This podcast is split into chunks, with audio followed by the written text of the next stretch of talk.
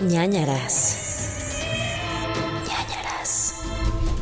Hola a todos, bienvenidos a ñañaras, el podcast donde nos da miedo absolutamente todo lo que tenga que ver con cosas de terror, pero de todas maneras hablamos de eso y chismeamos al respecto. Paola del Castillo y yo, Gerudito, los acompañaremos durante los siguientes minutos para hablar sobre cosas sobrenaturales, cosas de crimen real y cosas que se nos ocurren, Pau. Gerudito decía que nos da miedo y quiero solo hacer la aclaración que ya se cambiaron los lugares en este podcast. Ah, sí. Yo era la acá valiente y a mí no me da miedo y ahora soy una cobarde, una gallina, todo me da miedo, todo me cisco, estoy como... "Ah", y Geru, el más Soy muy valentón ahí. Soy muy valiente al parecer, no sé qué pasó. Eh, yo creo que fue Fue como un. Freaky Friday. Sí, como vieron el episodio pasado, Pau y yo estuvimos juntos en Los Ángeles, en California, y en Anaheim. eh, bueno, en Los Ángeles y en Anaheim, en California, mejor dicho. Ujú. Y fuimos a varias casas de terror, fuimos a varios parques de terror, fuimos a Not Scary Farm, que está increíble, yo no lo conocía y la verdad me sorprendió gratamente. Fuimos a Universal Studios, al Halloween Horror Night, fuimos hasta Disney a ver cosas de Halloween. Y yo creo que llegó un punto de que yo ya estaba tan cansado, amigos, que entrábamos a las casas de terror y Pau saltaba y yo ya iba inerte como zombie. O sea, yo ya iba tranquilo, volteaba, sin tema. ¿Por qué? No sé. Saludándolos. Sí. ¿Cómo está, señor monstruo? Bienvenido. Sí, pero- No, pero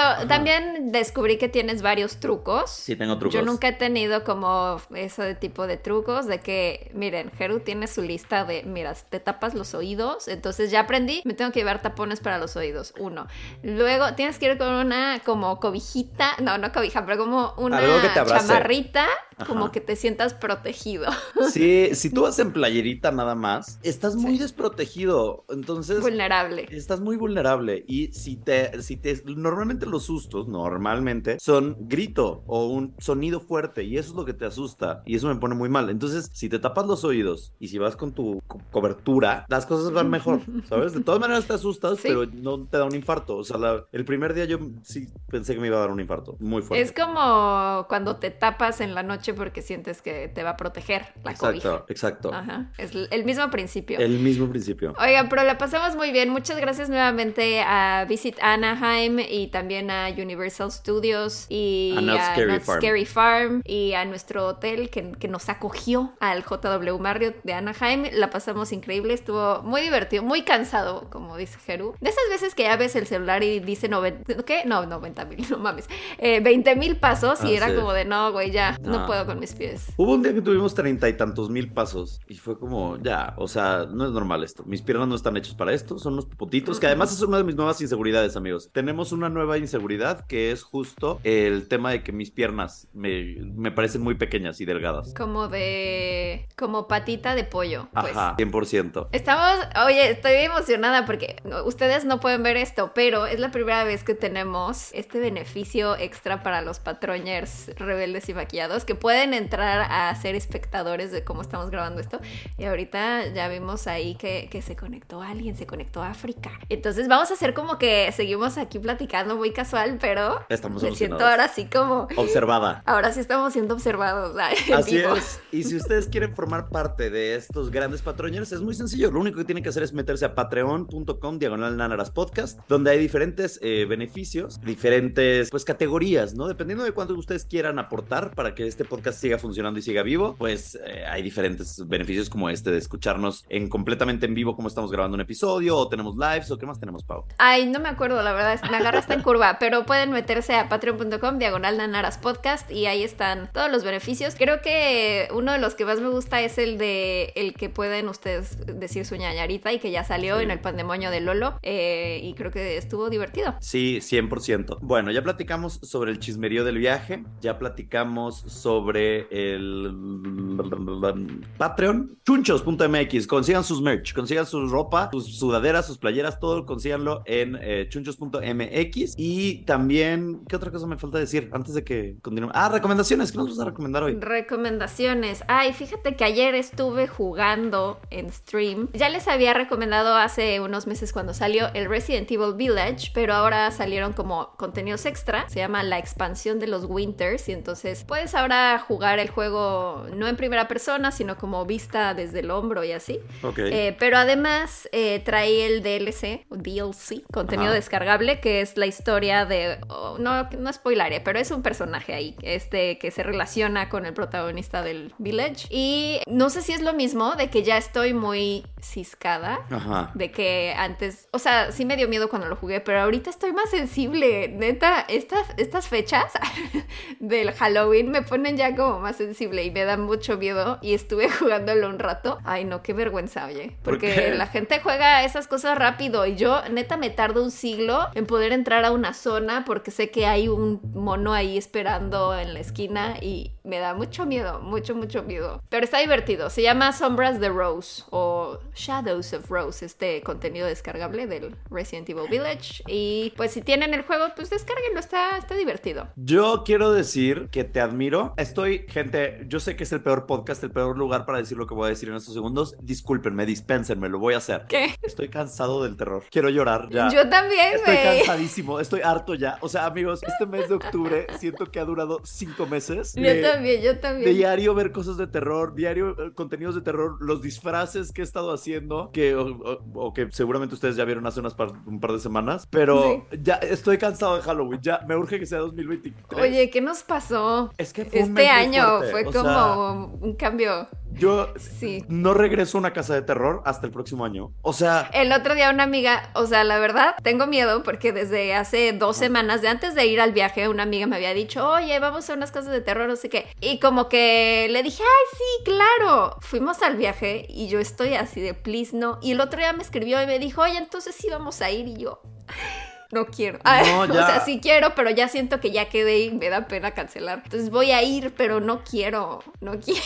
chica, pero además tú, chica, tú no habías ido a casas de terror este año hasta ahorita que fuimos de viaje. Ah, sí, tú ya habías ido a dos. Yo ¿no? ya había ido a dos, o sea, yo ya había ido a unas del Festival del Terror y ya había ido a la de Halloween y ya, había- o sea, No, ya. ya, o sea, y ya, please, o sea, dejen, te juro por Dios, quiero ver las películas de Barbie. Eso es mi nuevo cometido. Quiero ver Barbie en Quiero ver Mermaidia, quiero ver el, el cuento de las dos princesas. Eso es lo que quiero ahora en mi vida, ¿sabes? Entonces, Sí. en cu- todo esto era para decirles que mi recomendación es una recomendación que vi hace un par de semanas porque tengo una lista de eh, cosas que he estado viendo de terror y, y, y ya, ya. Mm, Por, no voy a ver cosas, bueno, no, tal vez voy a ver la de Guillermo del Toro, Gabinete de Ay, Curiosidades. quiero ver esa, que sí, nos que nos recomendó recomendó Lolo. justo y, y ya. Sí. Eh, Sí. Ah, bueno, y lo de Marvel ni siquiera lo he visto, lo del Wolfman. Ay, mira, puedo recomendar esa. ¿Tú ya la viste? Sí, Werewolf by Night. Sí, el Wolfman. El Wolfman. Eh, y qué bueno que eres la experta en cultura geek, que usted decía. Ay, ya sé, estoy pensando en el de Universal, perdón. Eh, sí, vamos a recomendar esa, porque iba a recomendarles otra, pero pues mira, está mejor. Va. Werewolf by Night, Special Presentation de Marvel Studios. Es como el nuevo acercamiento que tiene Marvel porque dice, bueno, voy a gastar toda mi lana en peliculonas como Wakanda Forever, que seguramente va a estar muy buena, muero de ganas de verla. Ya sale este Ujú. fin para ustedes, para nosotros todavía falta un rato. Este, y, y, y, y, y, y- y lo que decidieron es, vamos a hacer estas como, mm, no son películas, tampoco son series, es como mm, raro, un punto medio. Dura como 50 minutos la película. Es en blanco y negro completamente, excepto por una acción. No quiero spoilearles, porque además creo que al final, chance y eso es un spoiler.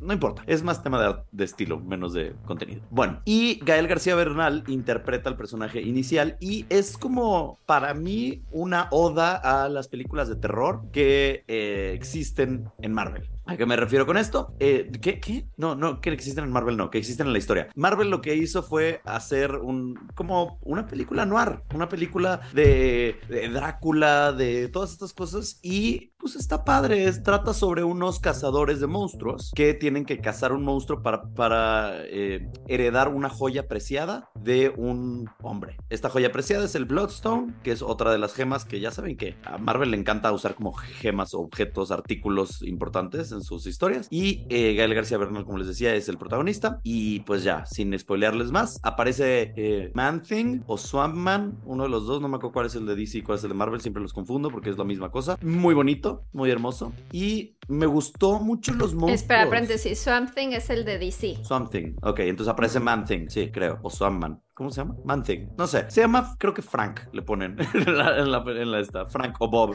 Una cosa así se llama.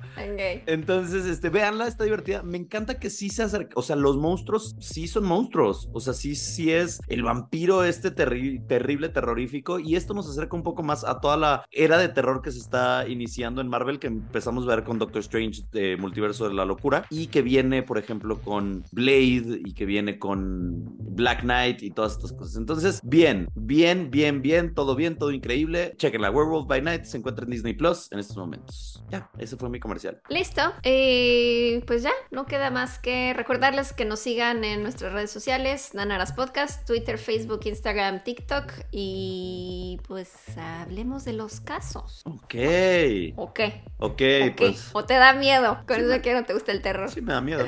¿Y qué tiene? ¿Y qué? ¿Y qué tiene? Pero mira, lo importante es tener el miedo y que no te paralice, Y sino ir en sobrellevarlo. contra de él. La Sí. valentía no es tener miedo, es eh, a pesar del miedo, eh, accionarte. No, no supe Ok. cómo va esa frase, pero hay, hay una frase que habla de Accionarte. eso.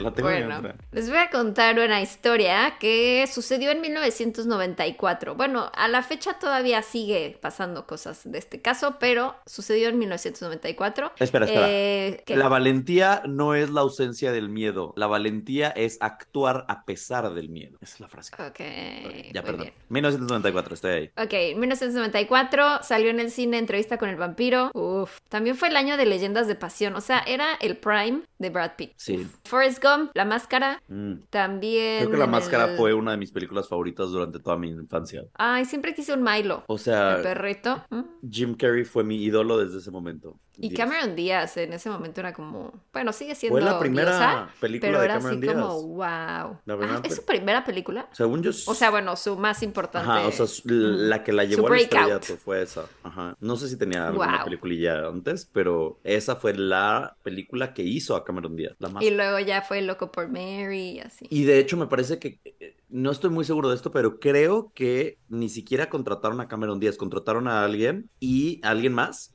Y Cameron Díaz entró al quite de que una semana antes fue de que la otra persona tuvo como conflictos. Creo que era una actriz importante. Datos curiosos que ya están como borrosos en mi mente. Y entró al quite Cameron Díaz. O sea, fue como cosa de suerte. Y mira, qué padre que tenemos ahorita patroñers en el chat porque nos pueden corregir en el momento y no se tienen que esperar a escuchar el episodio y enojarse.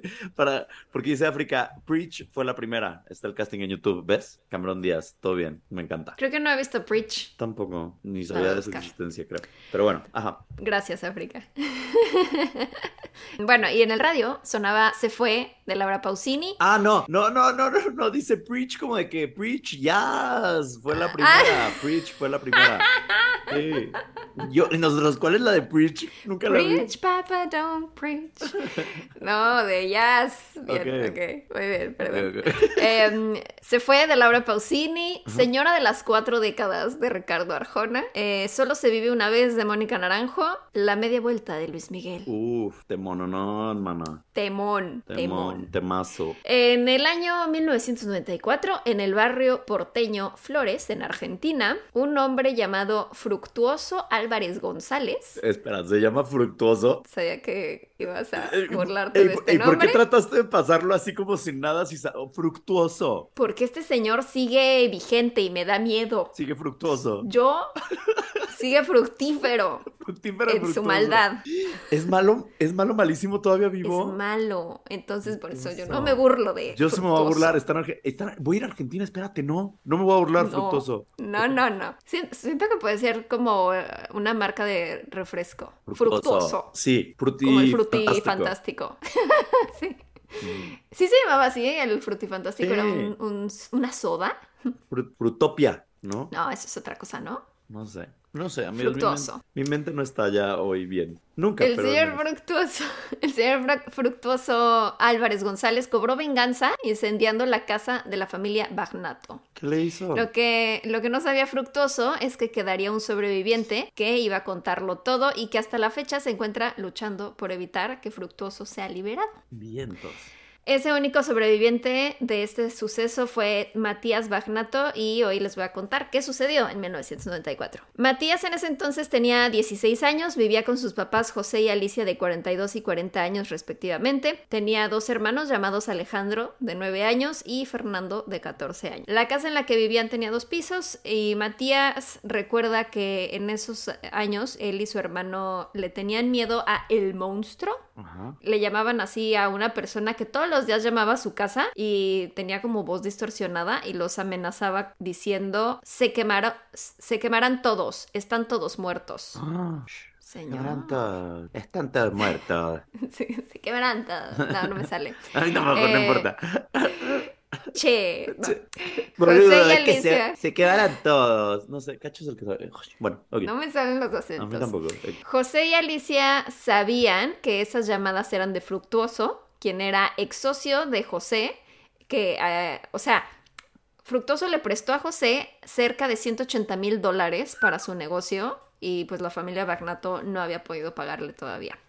La noche del 16 de febrero de 1994 todo había transcurrido con normalidad para la familia Bagnato. Un amigo de Alejandro se había quedado a dormir en la casa y todos juntos vieron el partido de la Copa de Oro. Que yo como no sé nada de FIFAs y así, no sé de qué me están hablando. O sea, es como la Copa del Mundo, es como... ¿Es el Mundial? Pau, ¿estás, ¿me estás preguntando a mí? O sea, ¿tú, Sí, ¿tú crees, preguntando. crees que yo voy a tener más conocimiento en este tema que tú? Copa de Oro es la Copa del Mundo, según yo. Sí, ¿no? Sí, suena, suena como, no sé. Dos personas que no saben nada de deportes. co- sí, sí es lo Mira, mismo. África nos mismo. dice que sí. Sí, es lo mismo, ok, es lo mismo. Sí, ok, va. Perfecto. Entonces estaban viendo el mundial y terminando se fueron a dormir y ahí comenzó. ¿Qué fue 94? Francia 94. ¿Por qué es esto? Ándale. ¿De es donde estaba el perrito, eso sí sé. No es- Ah, no era- no, el era el- perrito es el de, el de Estados Unidos. No, fue en Estados Unidos, según yo. ¿No era el que era como un cotorrito? No, fue el perrito. O sea, no sé de qué año fue el perrito, pero yo fui a ese mundial. Ah, no fui, perra. en realidad, porque mis papás me dejaron en el autobús. ¿Cómo que te dejaron en el autobús? ¿Estás bien? ¿Quieres platicar con un psicólogo? O sea, es que era como un tour y entonces, o sea, son muy caras las entradas del mundial y yo tenía, no sé, de que tres años seguro. O sea, de que no entendía ni siquiera qué estaba Ajá. pasando. Y pues me dejaron ahí encargada con el guía en el autobús mientras coloreaba. Y tenía mi peluchito del perrito, de ese Ajá. perrito, sí. Ok, del perrito. Por eso me acuerdo. Pero, pero sí me dolió. Que es un, ¿Por qué yo no puedo entrar? Tal vez por eso no me gusta el fútbol. Después de que me abandonaron en el autobús. Probablemente. Yo decía Francia 98. El, el- Mm, es Cotorrito. como un. No, es un cotorrito, es, Es un, un- rooster. Un, ¿Un gallo? Un gallo. Ay, perdón, Un- qué horror. es un Un rooster. Es un rooster. Miren, nosotros ya nos vamos a acercar a Marta de baile cada vez más y vamos a empezar a hablar en inglés, en Spanglish ya. Ajá. White Es chicken que style. Hay, hay una marca francesa que es que tiene igual un gallo. ¿Un, Es un como- rooster, dices? No, no es un rooster, es ¿Es un un rooster? cock o algo así. Es un cock. Me encantan de esos. Me encantan, chica. Perdón. Continúa, por favor, con la leyenda. Bueno, X. Leyenda, caso. Ya. Siempre aquí es como ir al psicólogo y entonces voy descubriendo por qué no me gustan cosas de la vida, por qué no me gusta Faye, por qué no me gusta el fútbol, Y por por- qué no me gustan los Daríos que tienen moto. Y porque casi destruyes el matrimonio de Adal Ramones. exactamente. ok. No. Bueno, regresemos a esto. Vieron el partido, se fueron a dormir. Matías eh, contó en sus testimonios lo que vivió aquella noche y les voy a dar una cita de lo que dijo. Esa noche no tenía sueño y me puse a escuchar música. Puse un disco de Roxette. Me fui a fumar un cigarrillo al baño y mi mamá me preguntó, ¿qué era ese olor? O sea, también se pasa. Claramente te- van a oler de que estás fumando en el baño. Ajá. Le o valió sea, madre. Y, Mínimo y vape, dijo, pero cigarro. Ah, o sea, cigarro.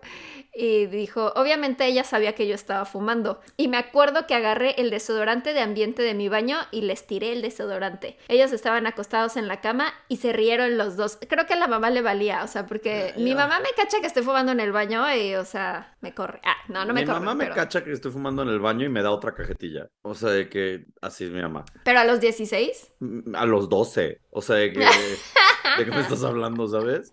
Este... No, pero yo creo que llega un punto donde dices, ay, güey, si fumó, ¿para qué lo regaño, güey? Ya, ay, órale.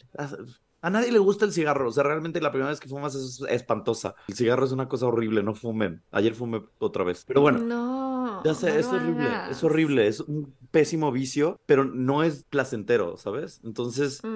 Sí, cuando veo adolescentes con cigarro, nada más pienso, no, güey, ¿por qué lo estás haciendo? Ni te gusta. Ni te gusta. Igual el alcohol, Ni te amigos. ves A nadie cool. le gusta el sabor del alcohol. Nadie. No hay una. per- o sea, Ay, no, sí, sí sabe No, rico. Eh, sabe un rico. vinito, No, es amargo el vino, es horrible. O sea, nos hemos creado socioculturalmente esta leyenda de que el alcohol es rico, pero no es rico, es un, es veneno al final del día. Es horrible, es terrible. y- la cerveza.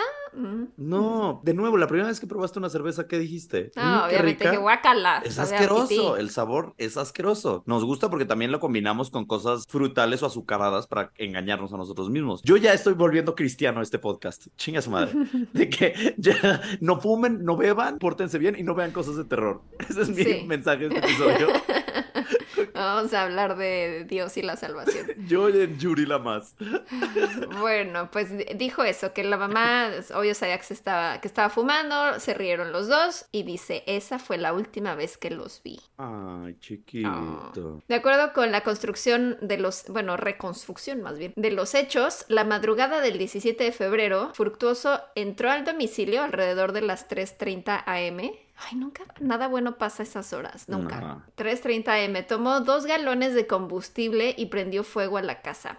Matías se despertó sudando y con la sensación de que algo le estaba molestando en la garganta. Se acercó a la ventana y ahí escuchó a uno de los vecinos que estaba gritando ¡Fuego, fuego, sálganse! Matías se tapó la boca e intentó salir para buscar a su familia y esto es lo que dijo. La puerta se abrió con tanta fuerza como si explotara. Una llamarada gigante me prendió fuego el pelo y me tiró al piso. Me desperté. O sea- ah, no, no, perdón, no dice. ¿Qué? Ay, no. No dice me desperté, dice me desesperé. Que yo te iba a decir, o sea, no entiendo por qué se despertó hasta ese momento. No, o sea, se No. estaba somnoliento y Se, como me que- desesperé. Empecé a gritar, no quería que vinieran a buscarme a mí porque estaba bien. Les grité a todos, los nombré uno por uno, una y otra vez. Nunca me respondió nadie, nunca jamás. Chiquito, Ay, precioso. no. Matías no pudo salir más allá del cuarto porque el fuego se extendió demasiado, así que los vecinos le ayudaron ¡Verga a salir de por la toro! ventana. ¿Qué fue eso? ¿Qué El- se movió? El vecino, la vecina como que movió algo, pegó la pared o algo así. Pero no me esperaba que viniera un ruido de este lado, que no hay nada a mi lado, y salté, o sea,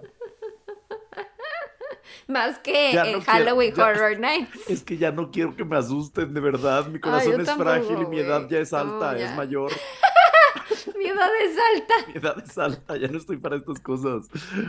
No, ya no. Perdón, entonces, Mm. Matías, Ah, bueno, no pudo salir del cuarto porque se extendió el fuego demasiado, entonces los vecinos lo ayudaron a salir por la ventana y después llegaron los bomberos y la policía.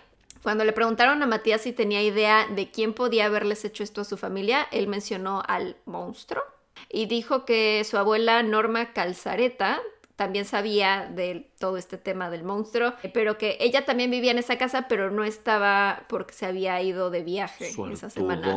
Entonces se salvó la abuelita. Después de contactar a la abuela en la comisaría se dieron cuenta de que José Bagnato había hecho varias denuncias, o sea, el papá, había hecho varias denuncias por amenazas en la comisaría 38 de la Policía Federal. Y además había una denuncia registrada por agresión a la abuela porque días antes de que prendió fuego a la casa, Fructuoso quería, o sea, por querer cobrar el dinero, citó a la abuelita para que le firmara un documento donde se comprometía a pagarle más del doble de lo que les había prestado. Y entonces, como ella se negó, la agredió físicamente y algunas fuentes dicen que también sexualmente.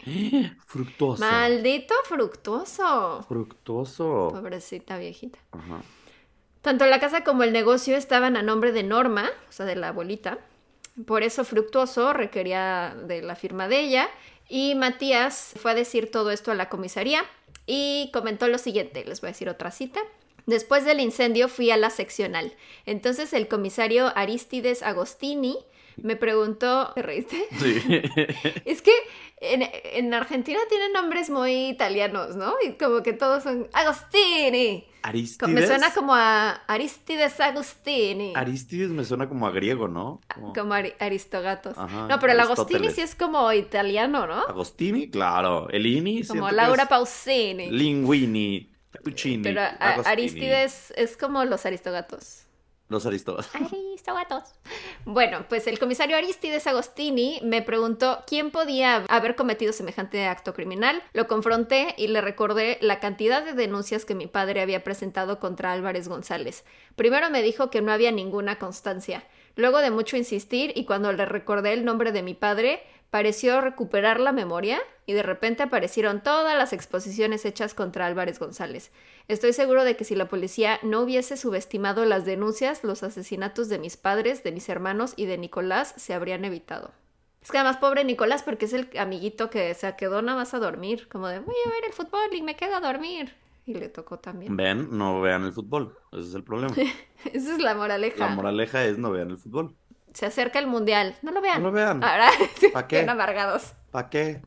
¿Para qué? Y menos, ahorita que es en Qatar, ese país que es horrible para todas las personas chillidas del mundo, meaning los gays y las mujeres. Chidas. Sí, es que iba a decir chingonas, pero me arrepentí porque ahora soy cristiano, ¿se están dando cuenta? Ah, ya. Entonces ya no digo groserías tampoco. Chidas. Chidas. Bueno, pues la policía fue a buscar a Fructuoso. Por fin, después de tanto decirle, fue este güey, fue este güey. Ok, bueno, vamos a buscar a Fructuoso. Lo detuvieron y comenzaron las investigaciones. eh, se fueron reconstruyendo los hechos. Y el 28 de enero de 1994, la familia Bagnato había recibido por última vez una amenaza de Fructuoso. La madrugada del 17 de febrero, Fructuoso fue cuando incendió la casa y acabó con la vida de cinco personas. Y el 21 de febrero fue capturado y llevado a las autoridades. Después de varios juicios y tiempo en los tribunales, el 10 de noviembre de 1995, el asesino eh, Fructuoso fue condenado por el Tribunal Oral a prisión perpetua que en Argentina tiene una duración de 50 años. Ah, bueno, pero entonces está en la cárcel. No, espera. O sea, sí, pero... Mm, mm, No, no me adelanto. twist. Ok. Fructuoso es de nacionalidad española y entonces recurrió al tratado entre Argentina y España con la ley 24.0.36 y entonces él pidió ser trasladado a una cárcel de Madrid para completar su condena en su país de origen. Sí se antoja. Pero le dijeron, o sea, sí, se antoja que O sea, cumplir tu cadena perpetua en, ¿en tu país de origen. No, Ah, es que supongo que la cárcel española, yo malinchista, pero supongo que la cárcel española es mejor que la cárcel argentina, ¿no? Porque es un primer Estará más mundo. cómoda, según tú. Sí, según yo sí. Como las Yo cárceles creo de que Suiza. todas son horribles. No. Ah, bueno, la de Suiza sí la vi de fotos Suiza es y como un dices... Holiday Inn, o sea, ¿de qué me estás hablando, Ujú. sabes? Todo minimalista, bien Sí, bonito. todo cute. Es como entrar a un Ikea, pero en realidad estás en la cárcel, ¿sabes? Y no... Parece como esas fotos de centros de rehabilitación que todo es así como junto al mar y tiene una Sí. vista así muy pacífica. O sea, así se ve. como que sí se antoja un poquito sacar tu nacionalidad suiza nada más por si algún día cometes un crimen, decir como que no lo quiero cumplir en Suiza, ¿sabes? Y es como un año sabático que estás allá. Mira, África, nuestra patroña es de España y dice, las cárceles de España son de risa. Mm.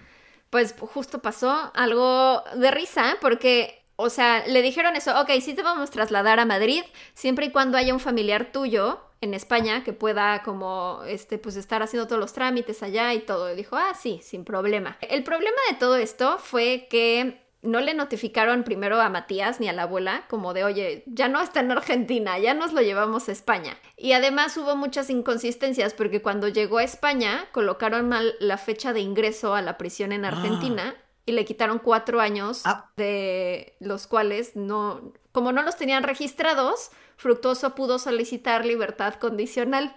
Te estás pasando de lanza, ¿es neta? Sí. Quemó, a un- o sea, hizo barbecue a una familia y el güey tiene libertad condicional. O sea, pidió libertad condicional, salió libre el 22 de noviembre de 2008 porque eh, los tribunales españoles convirtieron la condena perpetua en una sentencia de 20 años y entonces eso le permitía solicitar libertad condicional. O sea, de 50 años que tenía, terminó cumpliendo 14 en la cárcel. Eh, sí, exactamente. ¡Wow! Pero bueno. Fructuoso, el asesino más suertudo. El asesino O con más suerte sea, del luego mundo. pudo haber dicho, pues me escapo y ya nunca vuelvo a hacer nada, pero ¿qué hizo? Volvió a Buenos Aires A el quemar 8 otra de familia. diciembre. No, Ah. dijo, me voy a vengar de este cabrón. ¿De Matías? Matías. Y entonces el No, 8 de diciembre de 2008 volvió a Buenos Aires y lo primero que hizo fue contactar por teléfono a Matías para amenazarlo. No manches. O sea, es que... No mames. Matías fue con la policía y, o sea, imagínate, no le contaron Fructuoso ya no está en Argentina, no está en la cárcel y de repente le habla como de, güey, te voy a matar. O sea, y entonces va con la policía y dice de, oye, me llamó este Fructuoso. Ah, este Fructuoso. Me llamó y me amenazó y entonces ahí le contaron todo. Ah, sí, es que se fue y ya salió y no sé qué. Y fue hasta el 14 de julio de 2011 que el juez argentino Axel López ordenó la recaptura de Fructuoso, pero fue hasta el 4 de diciembre que fue detenido por agentes de la Policía de Seguridad Aeroportuaria, donde lo encontraron gracias a un informante. En febrero de 2020, la Fiscalía de Ejecución Penal Guillermina García Padín rechazó un pedido de libertad condicional en favor de Fructuoso porque lo habían entrevistado ya varios psicólogos y habían dicho lo siguiente. Nos encontramos frente a un sujeto que ha sido evaluado en reiteradas oportunidades a lo largo de toda su condena, destacando su personalidad psicopática. Por lo tanto, su pronóstico de reinserción social es desfavorable. Pues es que sí, güey. es muy evidente. O sea, ¿de qué me estás hablando? Quemó una familia, gente. ¿Cómo?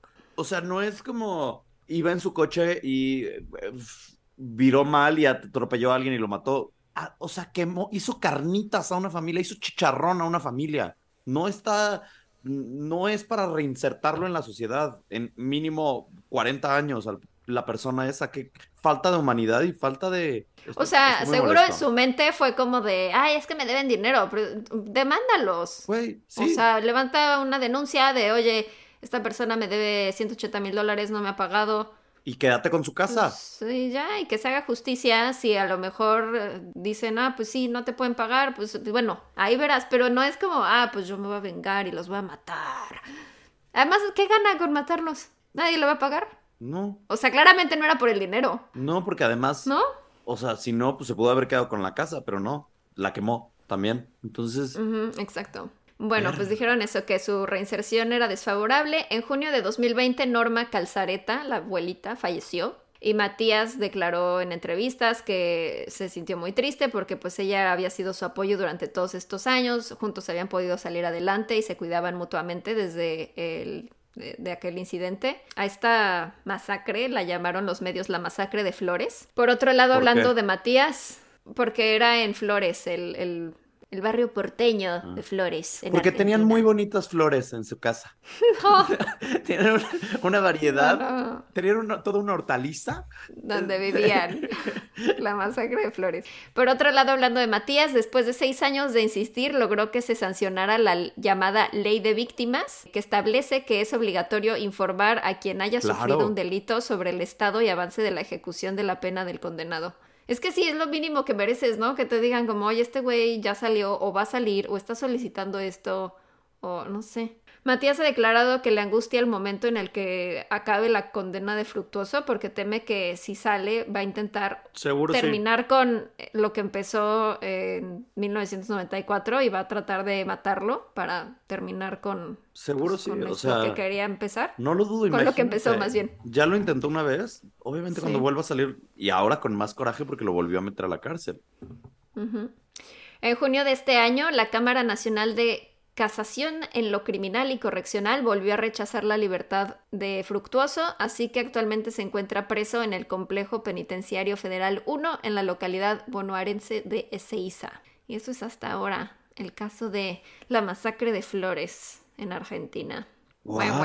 El asesino más suertudo, el asesino más fructífero, fructuoso, glucoso. El fructífero. Qué fuerte, gracias por esta historia, gracias por este caso, gracias por este Gracias por volverme. Este coraje, este. A enojar una vez más. Depresión. Pero. Cosas horrorosas. Ya no me enojo, ya no me enojo porque ahora soy cristiano, acuérdate. Estoy entrando a mi época, mi era cristiana, mi era Yuri. Está bien. Eh, bueno, ah, yo te tengo que contar un caso, ¿verdad? Sí, sí tienes que. Sí tienes que, es necesario. No solo a mí, sino a todos los que te están escuchando en este momento. Ok. Dice así, azúcar. ¿Azúcar? Ay, estoy desvelado, dame chance. Dice, el día de hoy les voy a contar, imagínate, el día de hoy les, voy a...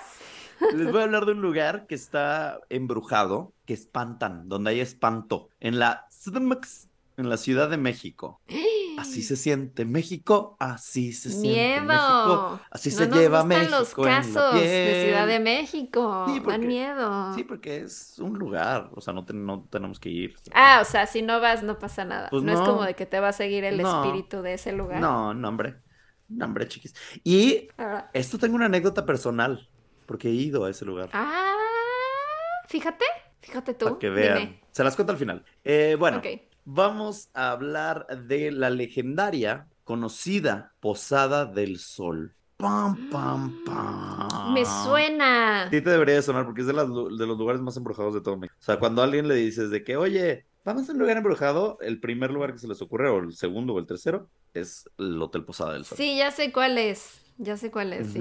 Bueno, el Hotel Posada del Sol era uno de los hoteles más lujosos que se habían construido en la Ciudad de México en el siglo XX. Diseñado por el gran arquitecto Juan Sordo Madaleno, que es un gran arquitecto y ha hecho cosas increíbles en Ciudad de México y en México en realidad. Y construido por el español Fernando Saldaña Galván, ¿ok?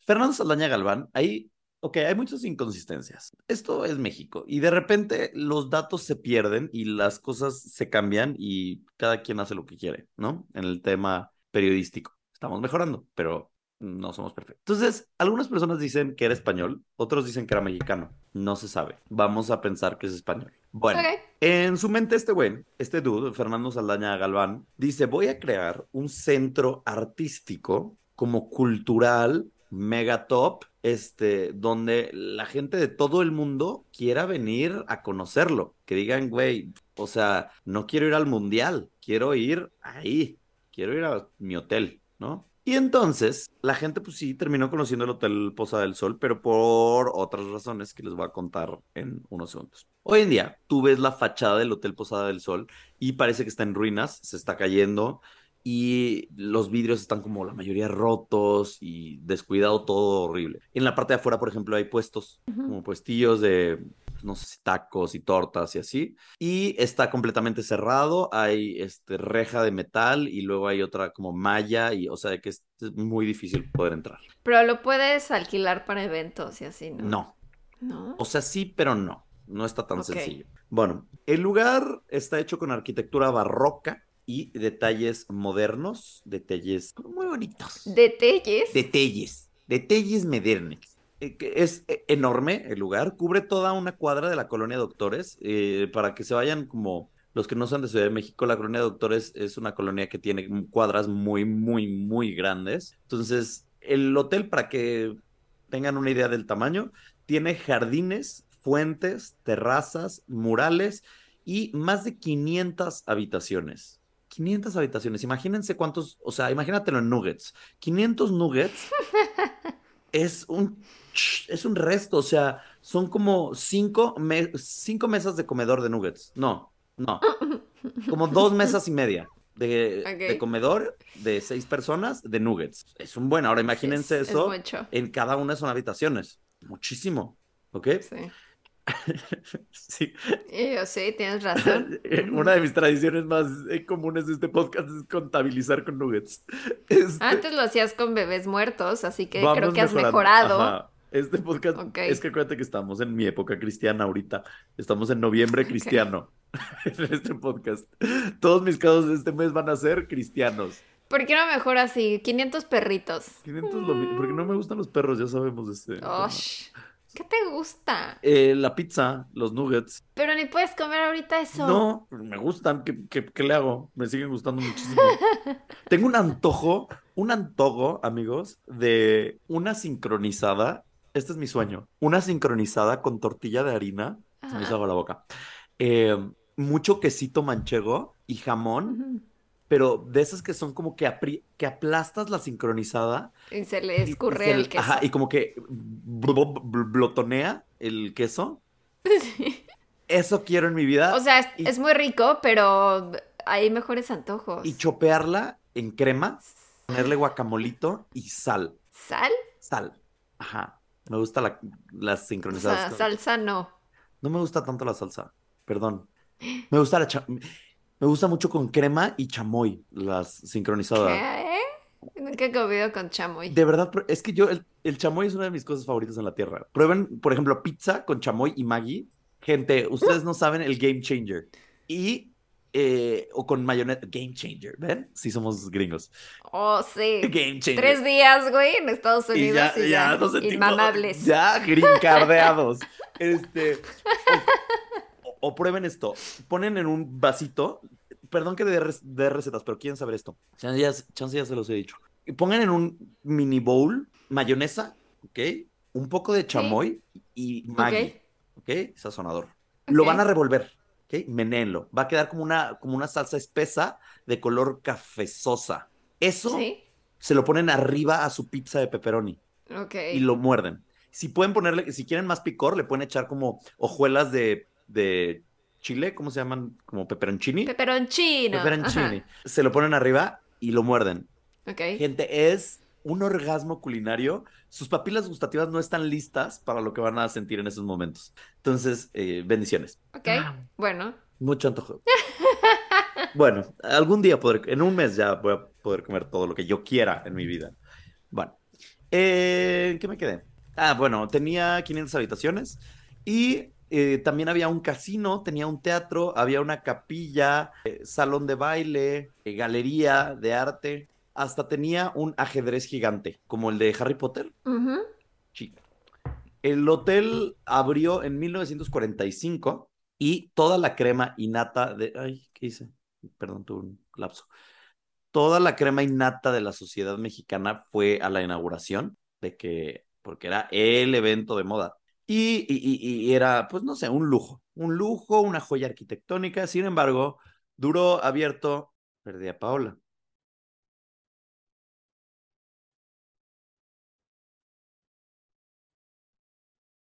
Mira, si no te interesa mi caso, si no te interesa mi caso, me lo tienes que decir. No, no me tienes que hacer la grosería de que te salgas a medio caso y digas bye. Eso sí me parece de muy poca educación. Es que nos había puesto África que ya se iba a ir y le, le contesté y cerré el chat según yo, pero más bien le piqué a la ventana del Zoom como de cerrar y yo, ¡ay! Ya me salí. Ella dijo, yo hasta aquí llegué en tu caso, ni siquiera quiero escuchar lo de terror, qué bonito que es un hotel, bendiciones, gracias por tu Ya receta, bye. solo quería la receta hasta el nunca. No, no, no, no, no, fatal, fatal. No estás grabando, por cierto. Ya estoy grabando, ¿no? ¿O no? Sí, ya le puse ahorita. ¿Puedo continuar o tengo miedo de que te salgas? Puedes, puedes continuar. Disculpa. Bueno, este hotel que te cuento, que abrió en 1945, Posada del Sol, duró ocho meses abierto, nada más. Ocho meses. Ni un embarazo duró. Fue un proyecto tan ambicioso que el dueño, el señor Saldaña Galván, se quedó sin dinero.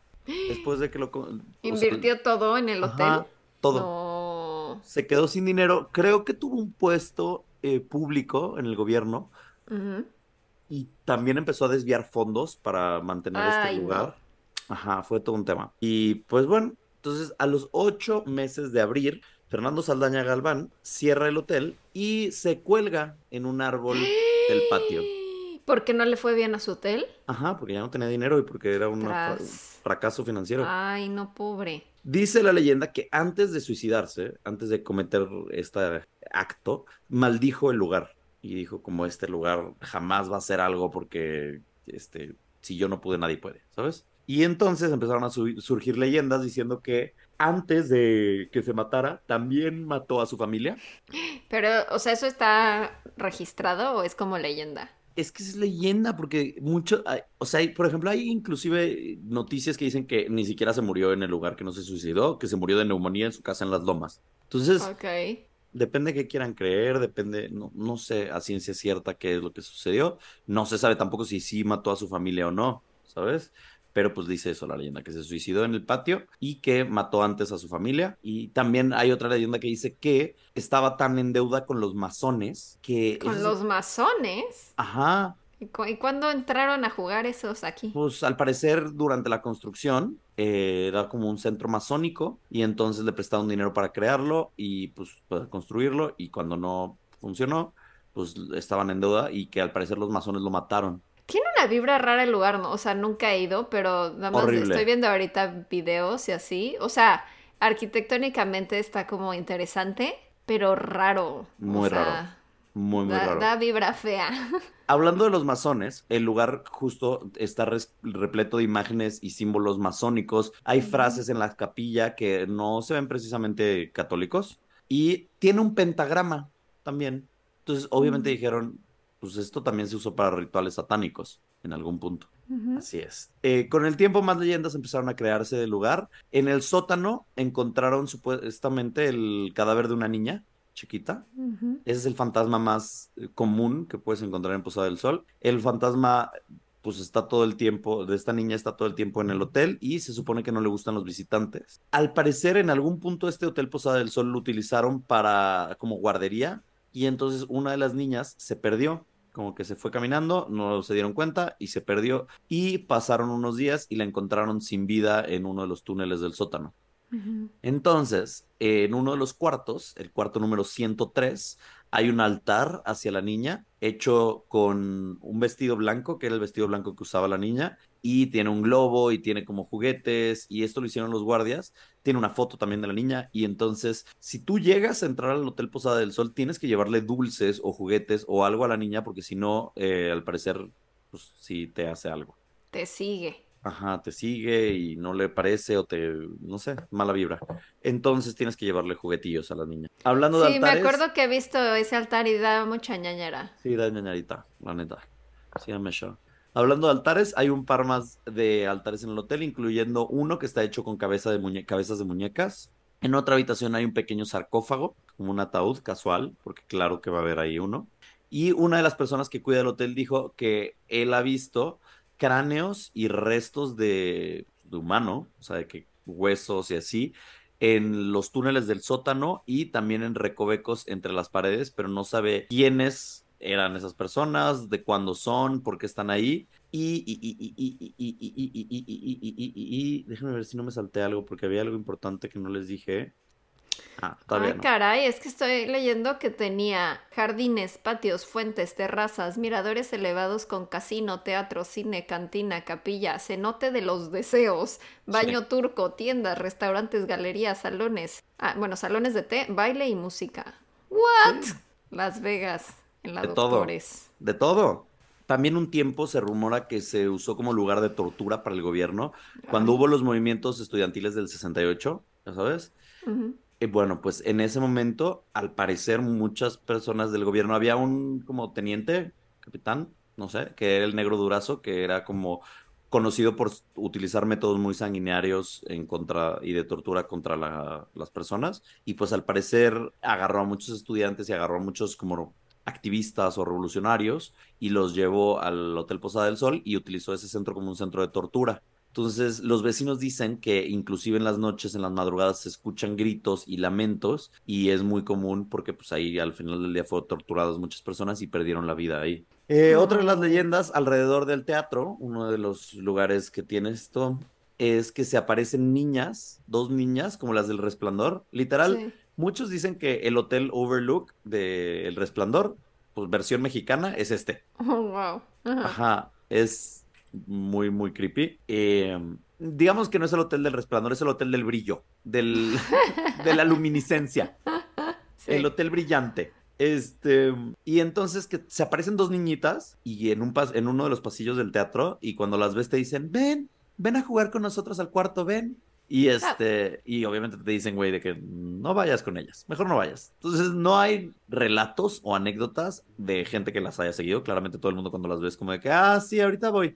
Y se van porque no manches el pánico, ¿no? Para poder entrar a la- al Hotel Posada del Sol es necesario tener un permiso que tienes que tramitar con la delegación y que te lo aprueben y saber exactamente para qué vas a entrar al recinto, cuál es el punto. O sea, por ejemplo, hay mucha gente que ha entrado a fotografiar, ¿sabes? Entonces vas, tramitas tu permiso y ya te dejan pasar para que tomes estas fotos o no sé. Acá entre nos, acá entre nos. Hay rumores, yo he escuchado de personas que lo que hacen es darle una lana al guardia de seguridad Ok. con eso ya te deja pasar. Si le caes medio bien. Obviamente es súper ilegal esto. No se los recomiendo, pero hay personas que lo han hecho de ese modo. ¿Y tú cómo entraste? No entré, no entré, no entré. Ah, es un lugar, no te dejan entrar, sobre todo porque es un lugar tan grande que también es muy peligroso porque además de los fenómenos paranormales que ya les conté, hay pasillos secretos, hay paredes dobles, hay caminos ocultos, entonces es muy fácil que termines perdiéndote y te quedes atrapado ahí si no conoces su arquitectura y no conoces bien cómo está la onda, ¿no? Por eso es que es tan como privado y tan difícil entrar. Claudia Sheinbaum que es nuestra actual jefa de gobierno en la Ciudad de México, acaba de aprobar este año que el lugar se ha remodelado y al parecer va a ser convertido en un centro de estudios llamado Universidad para el Bienestar Benito Juárez. Ay, no, qué miedo de estudiar ahí. Ajá, se supone que es un proyecto que inició este año y que están, pues, que van a poco a poco remodelarlo para que se vuelva esta una universidad. Se encuentra en la esquina de Avenida Niños Héroes y Doctor J. Navarro en la Doctores, Colonia Doctores, por si quieren ir a visitarlo. Ahora les cuento mi experiencia personal, mi ñañarita personal. Hace unos años, en Jawilin, en Jabulín, una amiga, un amigo, un amigue, porque hoy en día es una persona no binaria, en ese momento todavía no se identificaba como tal, y me dijo, acompáñame, quiero grabar un video de YouTube. Y le dije, ok, pero ¿a dónde o qué? Y me dijo, es que quiero ir a un cementerio y quiero ir a un lugar embrujado y quiero ver si puedo conseguir que me dejen pasar la noche ahí. O sea, no voy a ir ahorita a pasar la noche, pero platicar para ver qué puedo hacer para que en unos días me vaya ahí y me quede todo 24 horas ahí. ¡Oh, qué terror! Ajá, y le dije, tienes demasiados huevos, yo no quiero eso en mi vida. Le llevé eh, al cementerio primero y yo me quedé afuera. Y le dije, yo no voy a entrar, porque era de noche. le dije, yo no voy a entrar para que se me suba un espíritu chocarrero ahorita. ¿Y entró Sole o qué? Sí, Sí, entonces entró y preguntó, y pues, pidió sus informes, yo me quedé en mi coche escuchando música, jajajiji, jajuju, regresó y ya me dijo, ah, ok, perfecto, que no se puede hacer esto, taca, taca, ya investigué. O sea, te iba a decir, tampoco en el cementerio te dejan entrar así en la noche. No, no, no, no, Y luego ya fuimos al Hotel Posada del Sol, yo no lo conocía, y me dijo de que es que este es uno de los lugares más embrujados, y dije, ah, ok, y entonces me quedé afuera, y, igual en el coche, y de repente se metió y se puso a platicar con el guardia, y dije, o sea, es una zona que se ve feita, o sea, porque como es el... peligrosa, la doctores. Ajá, no, es una zona muy, muy segura. Entonces, o sea, Steffi, creo que ha estado en el podcast, Seduce mi mujer, y es una persona chiquita, chiquita, digo, es muy, o sea, nunca, ella es muy poderosa, ella es muy poderosa, es muy, está muy mamé y todo, pero pues de todas maneras, no sé, como que me preocupé, entonces me bajé del coche, puse intermitentes y me bajé y entré nada más como al recinto donde estaba el guardia y ya, y vi que estaba bien y dije, ah, ok, perfecto, nada más quería checar que estabas bien y ya, me volví corriendo al coche a subir. Tú corriendo. Corrí. No saben la vibra que maneja ese lugar. O sea, de verdad, escalofríos, pesada la vibra completamente, se siente frío, o sea, aunque no hacía tanto frío, en ese lugar muchísimo. No sé si es porque la construcción es piedra totalmente, o no sé. Es un lugar en donde yo no quisiera estar nunca, nunca. No, no, no se siente como que eres bienvenido a ese lugar. Entonces, literal, fue, no, y ya salió y me dijo, no, no, no me dejaron, no me puedo quedar, no, ya no sé si lo hizo, creo que ya no lo hizo, creo que se fue a otro lugar, creo que se quedó en otro lado, pero, wow, miedo total. Posada del Sol, amigos. De verdad, un lugar bastante creepy, bastante embrujado de esta bonita ciudad de México. Sí, me acuerdo que me habías contado que ibas a ir, pero ya creo que ya no supe sí, qué pasó. Sí, sí, estuvo feito, la verdad. ¡Qué pero estamos bien. Claro que sí. Eh, sí, es, como que viendo fotos y videos del lugar se me hace tipo como la casa de la, señora Winchester o o el de H.H. Holmes, de estas casas como que no tienen como sentido y que todo es así como, como medio esquizofrénico, que de pronto es como, y aquí hay un arco, y aquí hay una pared con estrellas, y aquí hay, ¿no? O sea, como que sin ton ni son, ¿no? Es como aquí se me ocurrió hacer esto, y aquí esto, y... Sí, y, y, de miedo lo que dices, justo, o sea, que hay pasillos que te llevan a nada, puertas escondidas, este, no sé. Ah, lo han pues. usado como, algo que no les dije, lo han usado como, ¿por qué, ¿por qué siento que escribí algo que no está aquí? Ok, bueno, tal vez me salté ese párrafo, yo qué sé, lo han utilizado como eh, set de películas, lo han utilizado también como oficinas del gobierno y lo han utilizado como escuela, pero ninguno de los proyectos ha sobrevivido, o sea, que duran muy poco tiempo porque literal la vibra está tan fea que se tienen que ir completamente. ¿Y por qué creen que ahora va a funcionar como universidad? Porque Claudia Sheinbaum piensa que, no, supongo que es muy escéptica y dice como que no, tenemos este espacio, vamos a utilizarlo y ya. O sea, sí está bueno utilizarlo si está ahí abandonado, pero... mm, Es que es un mega espacio, ¿sabes? O sea, es enorme, entonces, Tal vez podrían derrumbarlo y construir Sí. otra cosa. sí.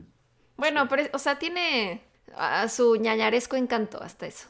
Pues sí, pero ¿para qué te sirve, sabes? Si está cerrado y nadie puede pasar, pues ¿para qué? O sea, nada más tienes ahí un edificio que no sirve de nada. Si dijeras, bueno, pues entonces lo vamos a remodelar o vamos a mantener la fachada o vamos a, no sé, hacer algo de esto, un museo, lo podemos convertir algo chido. Pero si nada más tienes ahí un inmueble que nada más está cayendo en ruinas Sí. y nadie puede visitar, pues es, es la neta aquí en Ciudad de México el espacio sí importa, somos un buen y es una zona bastante importante. Entonces, pues sí se podrían hacer cosas increíbles ahí. Bueno, creo que ya en cualquier ciudad del mundo el espacio importa, importa porque somos un buen, ya. Somos un buen. Estamos desbordando en el planeta. No procreen ya, amigos, ya somos muchos. No, ya no. Oye, me dio mucha risa que viendo como comentarios en Instagram que nos ponían como de cuando subimos que estábamos en, en Los Ángeles, alguien puso como, ¿cómo? ¿Entonces sí se conocen en persona? me dio mucha risa que dije, wow, a lo mejor hay gente que piensa que Que somos amigos de internet. somos amigos de internet, ajá, como virtuales, de, oye, ¿quieres hacer un podcast? Pues órale, va. Me encantó. Muy bien, me gusta, me gusta que nunca sabes qué esperar de- en este podcast. O sea, de repente Sí. hay gente que piensa que no nos conocemos, hay gente que nos dice Paloma y Gumercindo, Gumertronic, eh, Perlita. Me encanta. Ubertronic, Nunca me han dicho así, pero se te me acabas de autonombrar. Gumertronic. ¿Cuál es tu Ese frase es para despedir? Velatronic, Gumertronic y Palomtronic. Mi frase es. Ay, ñañaras. Fructifantástico. La mía es ñañaras. Bienvenidos a la Posada del Sol. No sé, amigos. No tuve imaginación, una disculpa. Este, puedo hacerlo mejor, puedo hacerlo mejor. ñañaras. Eh, no sé, perdón. Les dije que mi mente no está funcionando. Más, Te falta pizza. me, me falta una pizza. ñañaras, midiendo todo en nuggets desde hace tres años. sí. Se logró. Échenle mayonesa a su pizza. Sí, échenle, de verdad me lo van a agradecer, les juro, por Dios. No. Pruébenlo. ¿O has probado, por ejemplo, la pizza con ranch? La de pepperoni con ranch. Mm, eso sí lo he probado. Es la misma, es la misma sensación. Sí. La misma. Bueno. Sí, sobre todo el pepperoni que es como muy como grasoso y así. Siento que le baja la cremita. No. Perdón que no terminamos este episodio, pero también el otro día, cuando fuimos a California y tú ya te habías ido al, aeropuerto, Ajá. me fui a comer solo a un California, California Pizza Kitchen Ajá. y me comí una pizza entera yo, solo. Ah, ok. Me valió, porque no había comido pizza en años, o sea, como en cuatro o cinco meses. Ajá. Y ahí hay una que es base de coliflor, y eso sí podía. Ajá. Y dije, es mi momento. Y me la comí, o sea, de que. Y todavía pedí ensalada aparte, porque No, bueno, wow. delicioso. Gracias, perdón, ya, quería contarles eso. Increíble. Hasta la siguiente. Los amamos. Bye. Bye. ñañaras.